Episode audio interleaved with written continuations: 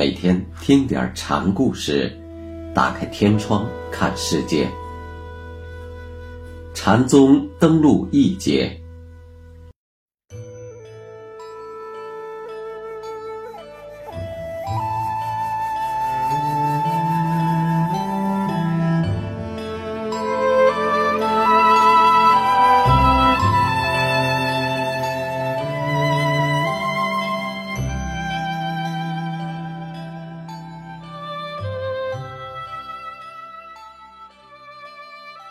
今天给大家讲五台隐风禅师的第四个小故事，题目是“倒立而化”。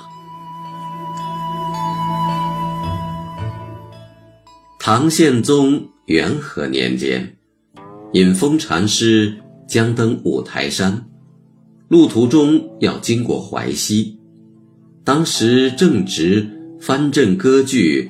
内战频仍，淮西正有兵乱。尹峰途经此地，自不能不闻不问。禅师对人说：“我去解除这场患难吧。”说完，他将手中的锡杖向空中一扔，又飞身升空。据说，两军将士在头几天的晚上做过一个梦。说将有神意之人来解兵西斗。今天，禅师在两军阵前显示神意，与梦兆相符，顿时斗心平息。战事虽平息了，但禅师却生起了心事，他怕自己的神意或被人视作妖异而祸乱大众。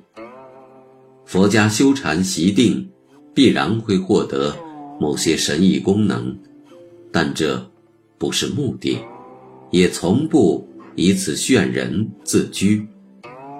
这样会偏离普度众生的宗旨。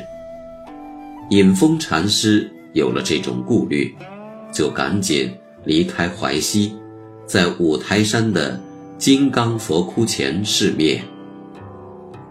灭前，他对人说：“高僧大德们签画时，有坐着去的，有卧着去的，这些我都见过。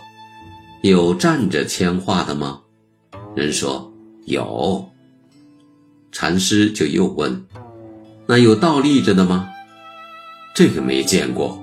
人回答：“那我就叫你们看看倒立签画的。”说罢，尹峰便脚朝天、头朝地的铅画了。更奇的是，衣服没有因倒立披落下来，依然紧紧地贴着禅师的身体。和尚们死了，一般是火化的，这叫涂皮，又叫蛇围。众僧商量着。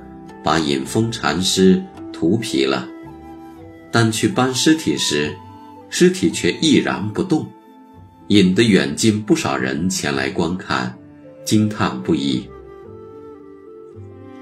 隐风禅师真是既犟又怪，在淮西时显神意，为此还顾虑过，圆寂了还要使个神通，逗弄活人。尹峰有个妹妹，也出家为尼。尹峰灭度时，他也在场。